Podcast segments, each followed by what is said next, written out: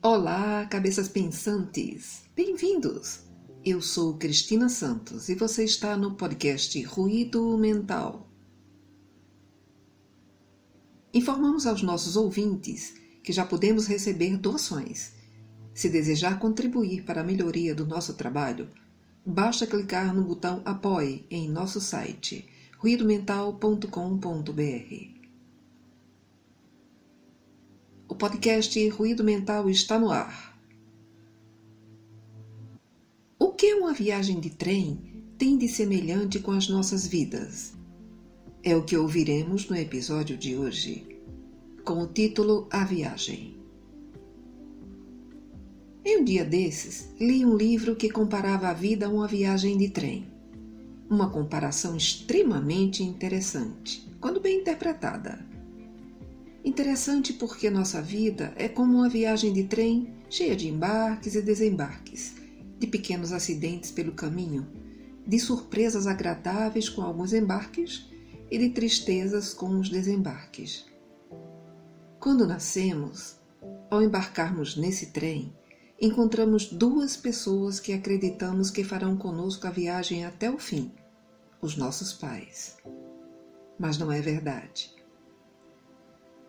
Infelizmente, em alguma estação, eles desembarcam, deixando-nos órfãos de seu carinho, proteção, amor e afeto.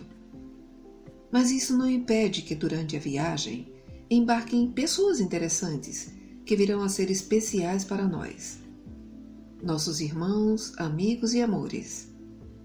Muitas pessoas tomam esse trem a passeio. Outras fazem a viagem experimentando somente tristezas. E no trem há também outras que passam de vagão em vagão, prontas para ajudar quem precisa. Muitos descem e deixam saudades eternas. Outros tantos viajam no trem de tal forma que, quando desocupam seus assentos, ninguém sequer percebe. Curioso é considerar que alguns passageiros que nos são tão caros acomodam-se em vagões diferentes do nosso e isso nos obriga a fazer essa viagem separados deles. Mas isso não nos impede de, com grande dificuldade, atravessarmos nosso vagão e chegarmos até eles. O difícil é aceitarmos que não podemos sentar ao seu lado, pois outra pessoa estará ocupando esse lugar. Essa viagem é assim, cheia de atropelos, sonhos, fantasias, esperas, embarques e desembarques. Sabemos que esse trem jamais volta. Então, façamos essa viagem da melhor maneira possível, tentando manter um bom relacionamento com todos, procurando em cada um o que tem de melhor, lembrando sempre que, em algum momento do trajeto, poderão fraquejar e provavelmente precisaremos entender isso nós mesmos fraquejamos algumas vezes. E certamente alguém nos entenderá. O grande mistério é que não sabemos em qual parada desceremos. E fico pensando: quando eu descer desse trem, sentirei saudades? Sim. Deixar meus filhos viajando sozinhos será muito triste. Separar-me dos amigos que nele fiz do amor da minha vida será para mim dolorido. Mas me agarro na esperança de que em algum momento estarei na estação principal e terei a emoção de vê-los chegar com suas bagagens, que não tinham quando embarcaram.